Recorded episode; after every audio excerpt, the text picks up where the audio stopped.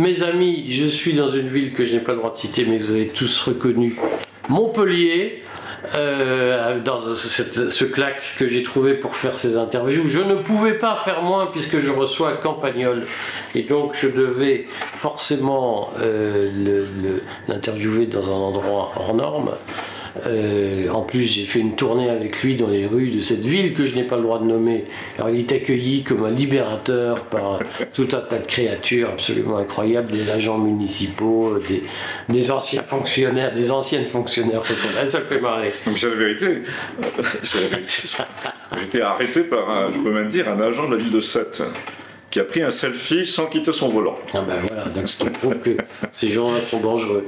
Euh, et je, je vous, il faut que tu sois gentil avec moi parce que je suis fatigué. Oui. Je reviens de- des steppes du Nord et je, me suis levé des poutres minées. Figure-toi qu'en venant, j'étais tellement fatigué dans le train que j'ai même écouté du Véronique Sanson. Grand Dieu. Et euh, je me suis dit, c'est marrant parce que quel hasard, Véronique Sanson qui s'est quand même mariée avec un homme beaucoup plus jeune qu'elle à une Ah oui. époque. Ah oui. Euh, Pierre Palmade. Ouais. Comment on explique qu'une femme, euh, très belle femme, moi je trouve que c'est une femme magnifique, Véronique Sanson, comment on peut expliquer qu'une femme comme Véronique Sanson ait épousé Pierre Palmade? C'est pas l'inverse Alors vas-y, explique-nous, parce que je pense crois que que c'est beaucoup plus. Je pense que c'est l'inverse.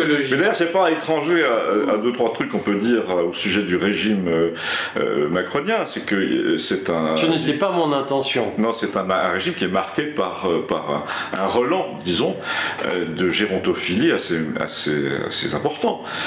Je- Qu'est-ce que c'est qu'un gérontophile Alors un gérontophile, c'est quelqu'un qui est. Alors justement, c'est ça qui m'a- qui, qui m'amuse dans, la, dans, dans, la, dans le sujet Macron, c'est qu'il y a deux versants de la géronto- euh, gérontophilie. Le premier est, est fait de euh, d'admiration, euh, de patience à l'égard du grand âge, de patience surtout à l'égard des institutions. Euh, les gérontophiles traditionnels, ce que normalement est tout- toute éducation classique, sont éduqués à la patience à l'égard du grand âge et à l'apprentissage en quelque sorte. Et ça, j'ai été moi élevé dans ce monde-là, Hippocagne, etc., les jésuites de Paris. Tu racontes n'importe quoi. Non, Alors, c'est d'abord, euh, Et alors, Un gérontophile, c'est quelqu'un qui aime un vieux. Oui, mais de là. un vieux et tout ce qui va avec. Parce qu'un vieux, ça, euh, physiquement, c'est pas forcément euh, intéressant. En revanche, tout le monde qui va avec est un monde de prestige. Et le pouvoir, évidemment, colle beaucoup à cette transmission euh, du prestige. Or, je soupçonne fortement Macron d'avoir euh, utilisé la voie rapide. La voie diabolique, en fait, de la gérontophilie, qui consiste à brûler les étapes, à ne pas admirer, mais à destituer. Et ça correspond tout à fait avec la France des années 80. On fait semblant d'admirer les vieux pour les culbuter. Et donc les institutions pour les culbuter. Et là, nous sommes dans notre sujet. C'est-à-dire que ce qui se passe en ce moment, c'est une démarche politique et sociale de gérontophile iconoclaste. Il est entré Explique-nous ce que ça veut dire. eh ben, il est entré dans les, dans les arcades du pouvoir par des méthodes qui, sont, qui relèvent parfois du sentiment, des méthodes sentimentales. Tout le monde dit, et on a lieu de soupçonner que c'est vrai, qu'il a séduit beaucoup de vieux qui avaient le pouvoir. Par exemple, Par exemple, par exemple Brabec de Nestlé, par exemple euh, euh, Henri Herman, qui a été, dit-on, son, son mentor, qui lui a payé son mariage, etc.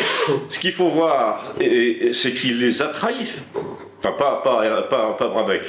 Mais il y, a, il y a quand même chez lui une espèce de- d'appétit d'entrer dans les arcanes et pour ensuite se défaire des influences euh, qu'on a subies.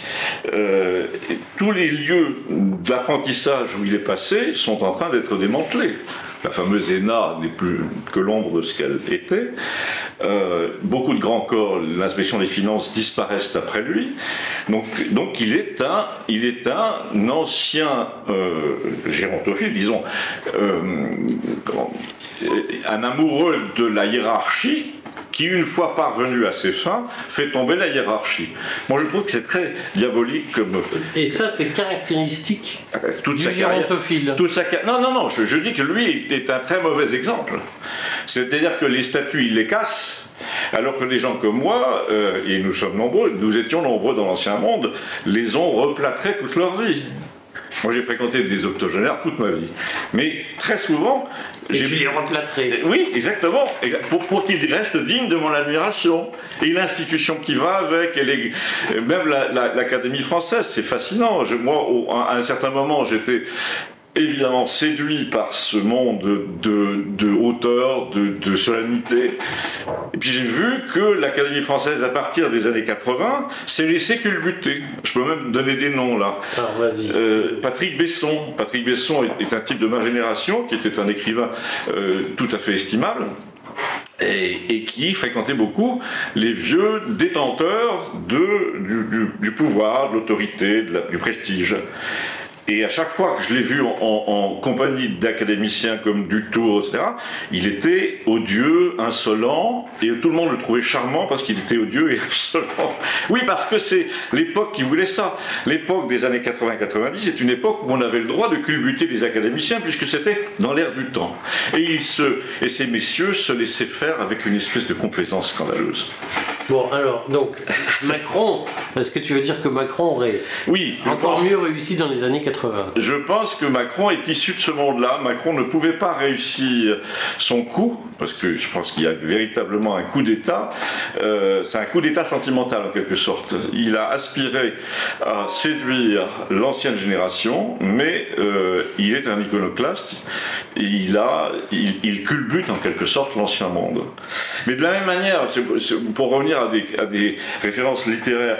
Prenons le cas d'un auteur euh, oublié aujourd'hui qui s'appelle Maurice Sachs qui était un défaiseur euh, de l'ancienne société, etc.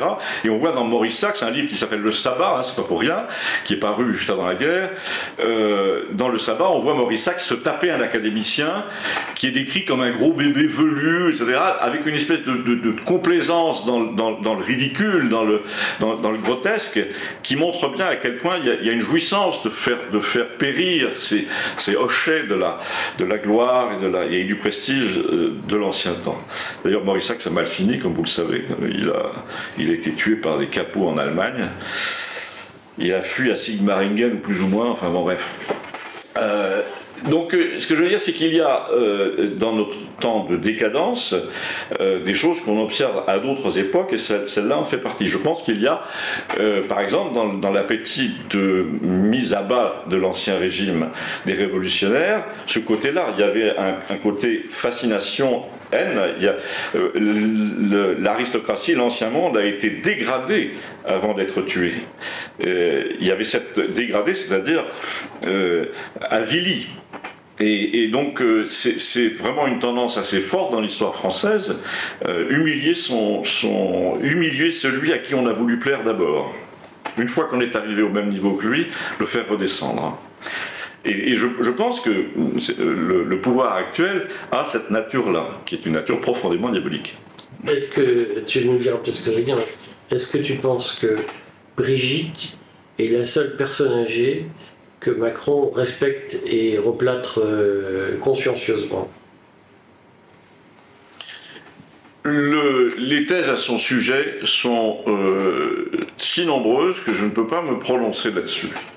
Donc la question reste très ouverte et je pense qu'elle sera refermée un jour ou l'autre. La vérité à ce sujet, nous la connaîtrons forcément. Alors le problème est de savoir si nous la connaîtrons de notre vivant ou non. Moi je pense que oui. Mais je n'en dirai pas plus parce que je n'en ai pas le droit, mais il est évident que euh, ce secret-là fait partie de ceux qui pourraient, euh, qui pourraient bouleverser le monde, parce qu'il est tellement symptomatique de la façon dont les élites fonctionnent aujourd'hui, euh, qu'il n'est pas impossible que les Américains s'en servent. Mais quand, quand je, vais te dire ce que je comprends pas tout ce que tu me dis, parce que tu es trop intelligent pour moi. quand tu me parles de ça, j'ai l'impression que tu nous dis qu'au fond, il y a euh, une espèce de, microcosme à Paris. Ah, on peut le dire. Qui traverse les âges. ne, fais pas ton, ne, fais pas ton, c'est ton principal thème. C'est ton principal thème. Tu nous parles de la caste sans arrêt. Ah, quand, quand, je t'écoute, j'ai l'impression qu'au sein de la caste, il y a une espèce de groupe affinitaire. de, je parle de mon chien. Alors, il y a le chien avec moi.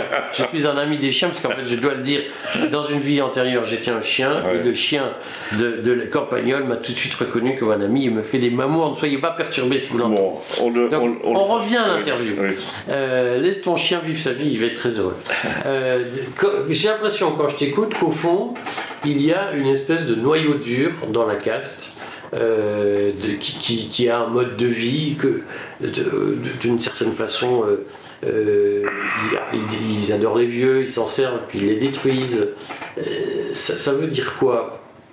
Est-ce que c'est d'abord, d'abord- pouvoir Alors on va, Est-ce que on va Macron résumer. en est l'émanation? Non, on va résumer. D'abord, ils s'affranchissent de toutes les règles qui vous infligent. Ça, ça, ça, c'est évident.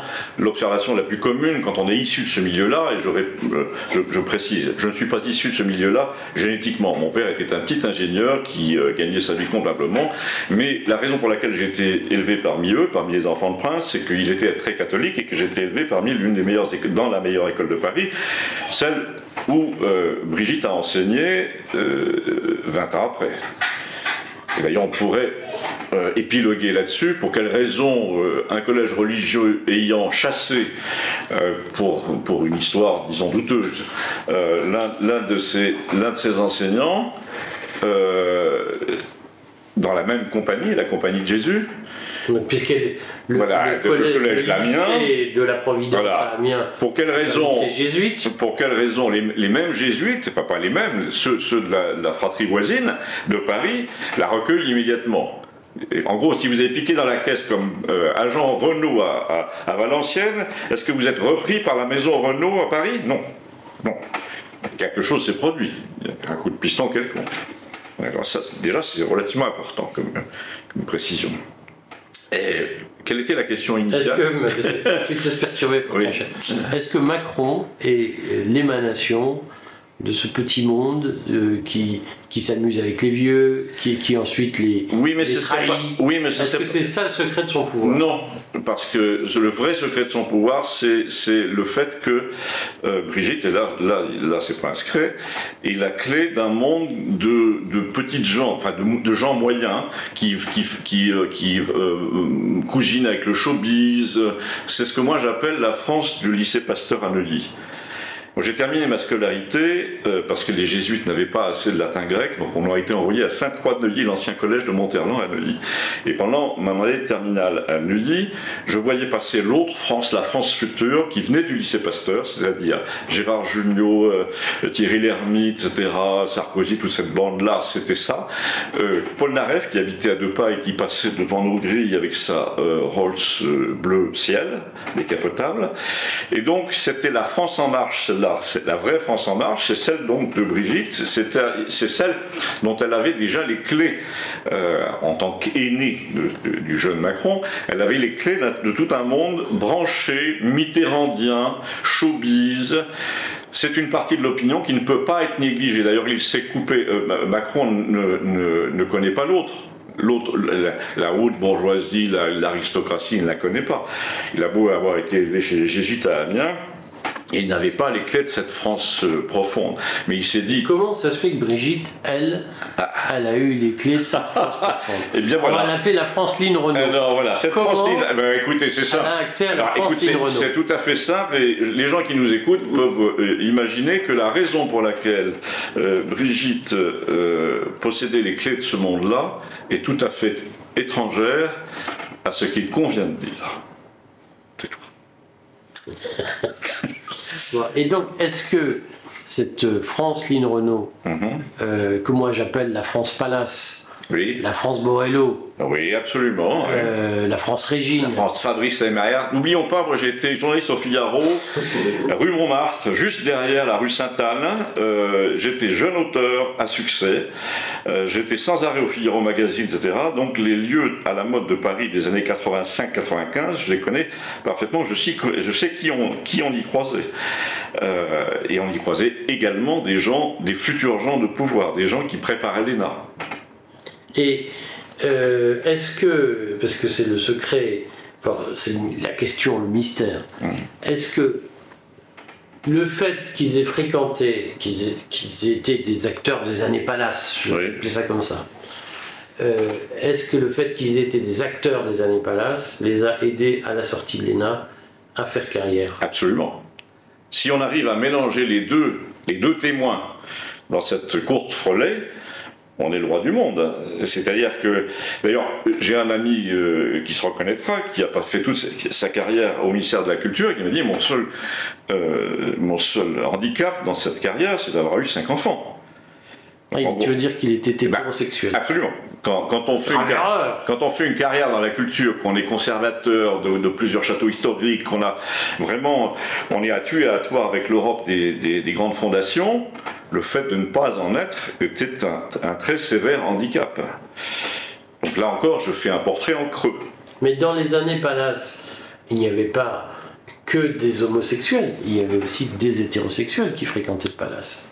Oui, alors justement, c'est le grand coup de génie de Fabrice Emaer, qui était le, maître des lieux, c'est d'avoir ouvert cette, euh, fratrie à l'ensemble de la société à l'américaine, hein, parce qu'il a, à mon avis, pas inventé grand-chose. À la même époque, à New York, s'ouvrait le Club 54, qui faisait la même chose. On mélangeait la mode, les affaires, euh, le showbiz, euh, la pop musique. Euh, et alors là, le rôle d'une femme comme Régine, par exemple, dans l'importation de ce système américain est absolument essentiel essentiel. Qu'est-ce que tes mauvaises langues Mais je vais continuer puisque tes mauvaises langues.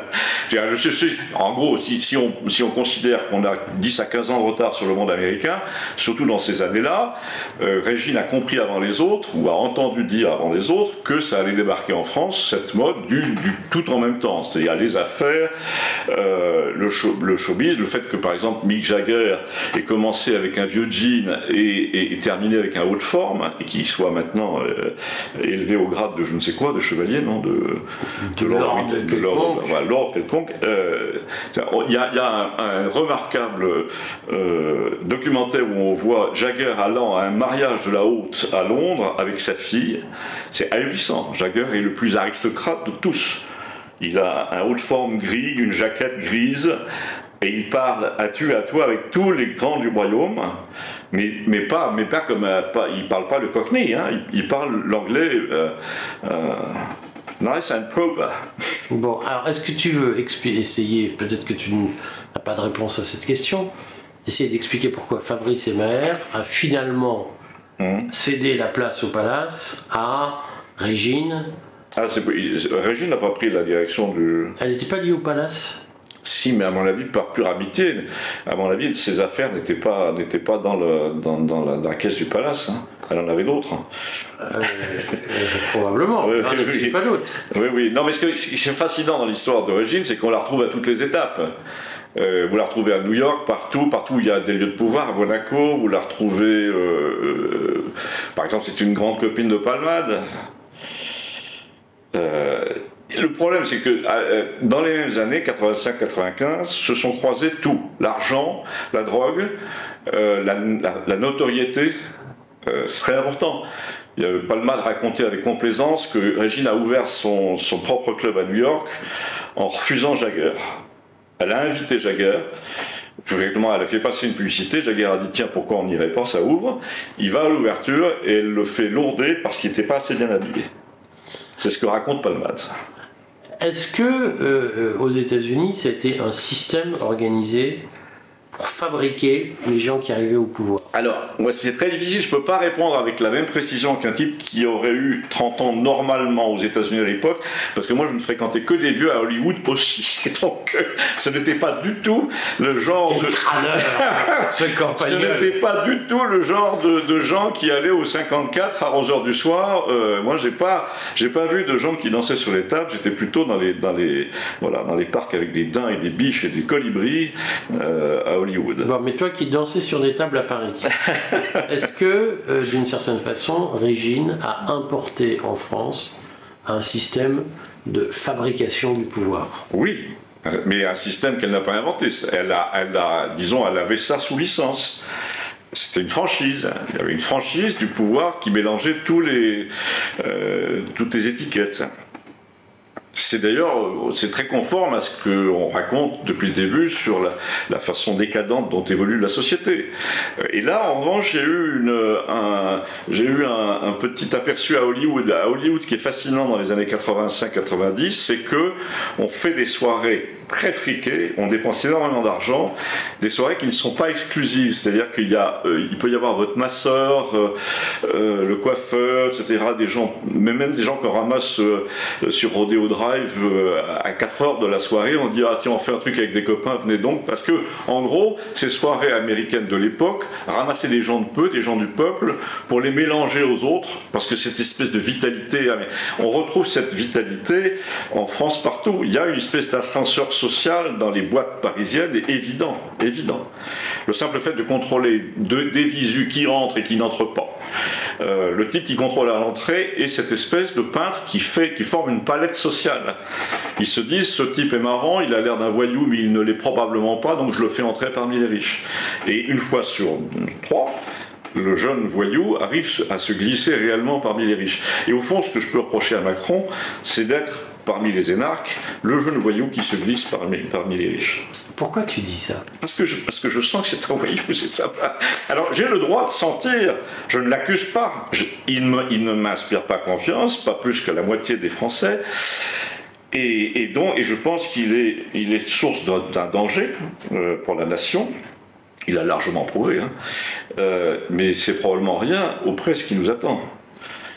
C'est-à-dire Mais parce que c'est simple, les chiens qui sont coincés dans un coin de la cage et qui n'ont pas d'échappatoire se mettent à mordre. Et donc là, il, il commence à être coincé un peu de tous les côtés. Donc il faut faire attention à la réaction de la morsure pour essayer d'atteindre la grille. Alors tu as peur de quel type de morsure? Quelle morsure je pense, Honnêtement, je pense qu'il n'a pas de règle. C'est d'ailleurs ça le principal problème, il n'a pas de surmoi. Quand on n'a pas de règle, euh, on n'en observe aucune.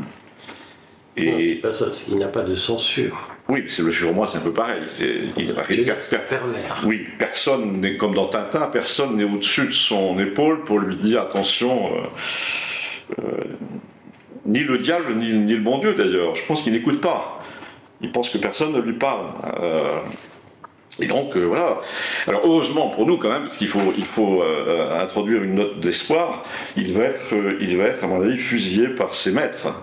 je pense que nous sommes, nous, en tant qu'Europe et, en tant que pays, la, nation, nous sommes sous le feu, sous le regard et le feu des Américains quand les Américains auront décidé soit de nous lâcher, soit nous lâcherons parce qu'ils sont occupés à d'autres, euh, résoudre d'autres problèmes internes. Moi, je suis à peu près convaincu, comme l'un de mes personnages de, euh, de Campagnol, que l'Amérique va tomber à genoux. Si l'Amérique tombe, tombe, à genoux, nous sommes couchés. Nous le sommes déjà, mais si l'Amérique tombe à genoux, nous sommes perdus en tout cas. tu, parles beaucoup du diable. Alors, moi, je fais partie de ceux qui n'ont aucune voix au-dessus de nous. Pour... Oui, oui, oui. Mais le, diable, pour moi, euh, euh, la, version la plus, la plus tolérable du diable, pour ceux qui ne croient en rien, c'est le diable, c'est euh, l'esprit de la machine. Nous voyons bien que l'esprit de la machine existe. Nous voyons bien que la machine veut quelque chose que nous ne voulons pas. Elle veut la, reconnaissance faciale partout, elle veut la surveillance partout, elle veut que nous obéissions à tous les mots d'ordre, elle veut nous, nous convaincre que c'est la sécheresse quand il pleut tous les jours. C'est ça que veut la machine. Et donc, pourquoi le veut-elle? Parce qu'elle veut nous domestiquer. Euh, nous domestiquer, c'est-à-dire nous, ôter tout libre arbitre. Et c'est vrai que l'économie, euh, par exemple la démocratie, serait bien mieux sans les élections. Mais ils sont, ils sont en train de l'inventer.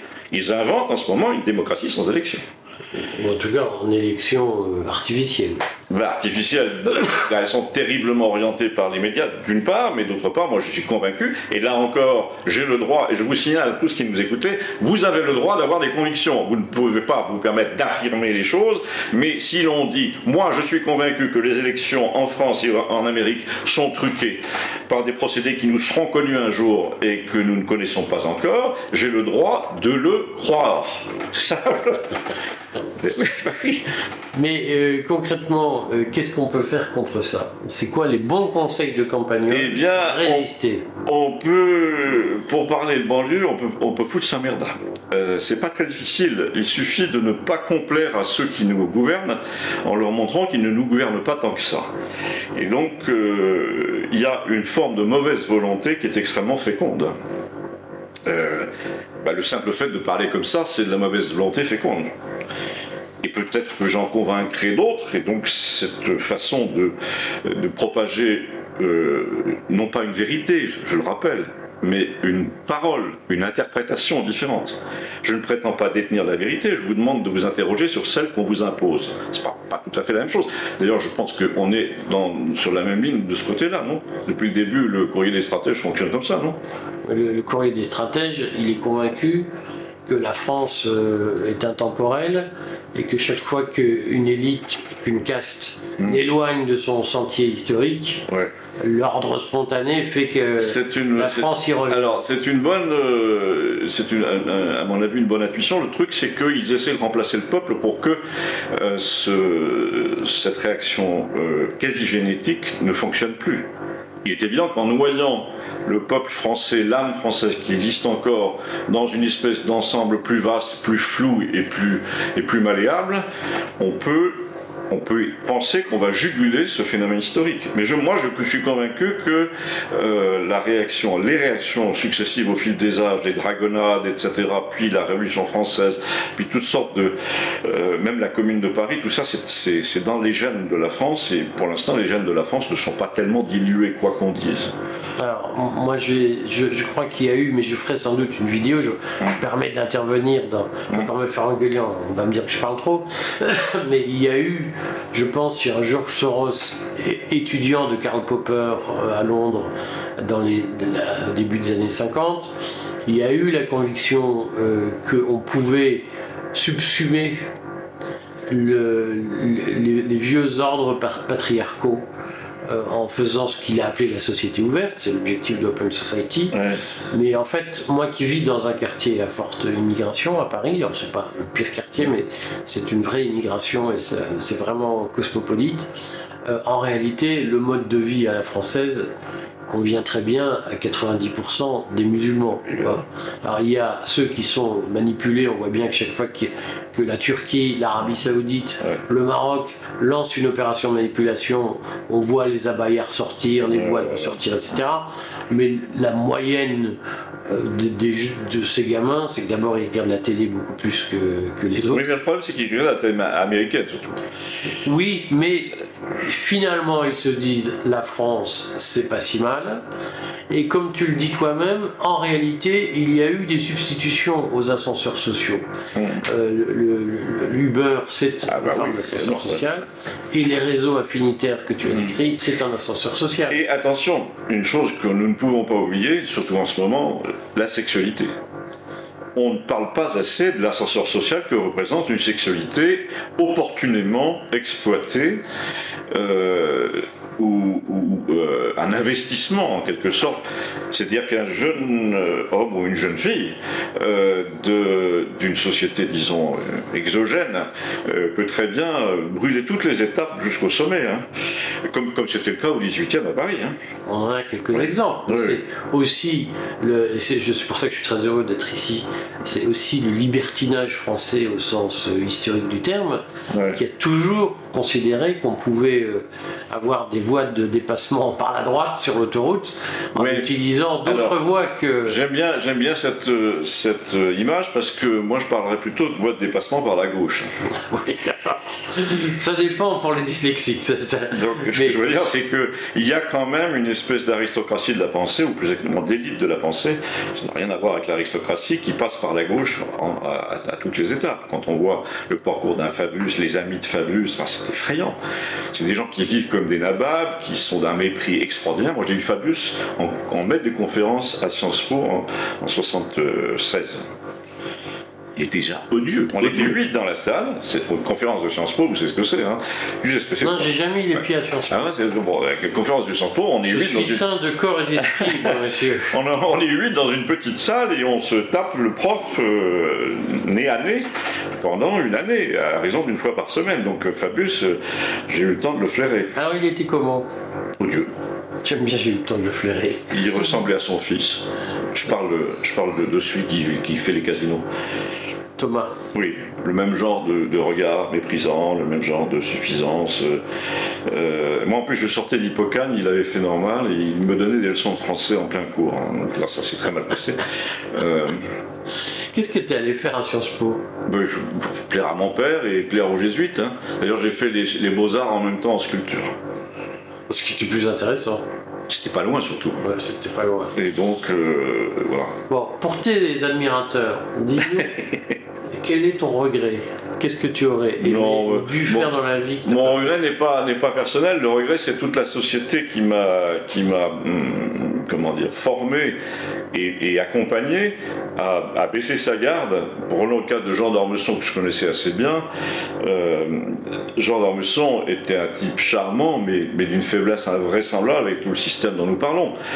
Euh, il regrettait que, euh, que je sois aussi, rigide, que je sois aussi raide devant, devant, devant ce monde de, perdition, enfin exactement d'avilissement permanent. Je te rappelle un truc euh, qui m'a semblé tellement symptomatique que j'en ai parlé plusieurs fois dans, des interviews. Euh, Dormesson invité à, à, une émission de variété à la noix, euh, la fille qui s'appelait Chris, je me souviens, euh, cette Chris qui était une, on peut appeler ça une pétasse, de l'époque, avec les cheveux courts, marrons, vous voyez. Et cette fille lui demande, au milieu de l'interview, de lui donner l'une de ses chaussettes. Et Jean d'Armesson, au lieu de dire, mademoiselle, vous êtes folle, mais avec humour, s'est exécuté. Croyant être drôle, croyant être souple, il a enlevé une chaussette sur le plateau, il la lui a donnée à ce degré, à ce, degré de, euh, oui, à ce degré de, de, euh, de soumission, exactement à ce degré de désinvolture de la part de ceux qui n'ont pas le pouvoir à l'égard de ceux qui ont le pouvoir, et à ce degré de complaisance du pouvoir à l'égard de ces fameux, euh, on, est, on est dans la décadence la plus absolue. Même, même dans la Rome antique, on n'observait pas ça. C'est propre à la mentalité parisienne, la bourgeoisie parisienne, mmh. au sens large a toujours adoré se corrompre, collaborer avec le plus fort, obéir à l'ordre, faire avec. Oui, mais là, en l'occurrence, c'était. Oui, mais sauf que c'est un ordre dénaturé. Moi, j'ai été élevé dans un ordre qui était celui des, euh, des académiciens, donc des gens, des gens solennels. Là, nous parlons d'un ordre social qui est fait tout entier de d'iconoclastie et de. C'est l'ordre Jacques Languien, quoi. oui, mais c'est parce que tu es jeune et que tu n'es pas encore libertarien, mais nous, les libertariens, nous savons que tout ordre est dénaturé. Oui, mais là encore, pour avoir été parmi les témoins de cette dénaturation permanente, je peux dire que quelque chose d'anormal s'est produit. Moi, j'avais été élevé en gros, pour résumer beaucoup, dans la France de Giraudoux. Et euh, j'ai vu se comporter euh, à l'égard de la France de Giraudoux des gens qui sortaient de, des, cinémas d'arrêt d'essai du quartier latin et qui disaient une nana à Jean d'Ormesson. Et, Jean d'Ormesson acquiesçait en disant Ah, mais cette nana est formidable Donc, tu le fais très bien. Donc, c'est terrible. Il y, a une espèce de complaisance dans l'autodégradation qui. Euh, Comment tu l'expliques? Mais c'est le fait de, Alors il y a plein de choses, il y a également la, sexualité évidemment. Euh, dans, parmi tous ces, toutes ces vieilles gens des années 80, il y en avait qui trouvaient charmant d'avoir autour d'eux des, gamins de 18 ans qui étaient, qui étaient odieux, ou des filles, de, parce qu'on on prétend beaucoup que l'homosexualité est Mais quand même, le, les, gens de pouvoir qui courent après les demoiselles sont bien plus nombreux. Étaient, bien plus nombreux. Il paraît que c'est beaucoup moins le cas d'Élysée depuis quelques années. Euh, bon, il nous reste à écrire une histoire des années fauves. Je trouverais sympa, en réalité, qu'on prenne le temps de refaire une interview pour faire l'histoire de ces années fauves. je suis, je suis Fabrice Maël. Non, non, je suis trop mal placé. Je suis trop mal placé pour le parce que non, non, non, mais, c'est simple. Mais en plus, en plus, c'est une notoriété publique. Je l'ai écrit plein de fois dans mes livres. Je n'ai fréquenté que des octogénaires. Euh, pour donner un exemple, euh, mes, derniers, euh, mes derniers feux vraiment mondain parisien, c'était d'aller voir l'atelier de Jean-Marie à Valoris avec Lucie Veil, chez qui j'habitais. Donc voilà, moi je connaissais cette France-là, la France des héritiers de Jean Cocteau, le fameux Édouard Dermite, etc. J'ai connu tous ces gens-là en fin de parcours. Et euh, qui m'avait introduit chez euh, Jean Marais ou Édouard Dermite, etc., un général d'artillerie polytechnicien je veux dire, moi je connais cette France-là, la France vraiment de l'ancien monde, celui où on pouvait aller à un dîner mondain avec une danseuse de l'opéra, un général, c'est fini. Oui, mais Euh, c'est fini. ce qui est intéressant, c'est de faire l'histoire de ce, de ce changement social. Non, parce que je ne connais pas la jeunesse. Bon, J'ai- je, ne on connais, pas. je ne connais pas la jeunesse de l'époque. Je l'ai je vu vivre, mais je, je me suis bien gardé de la fréquenter. Euh, Bon, on en rediscutera. Merci à toi. merci. Et puis à bientôt, j'espère. Oui, bah oui.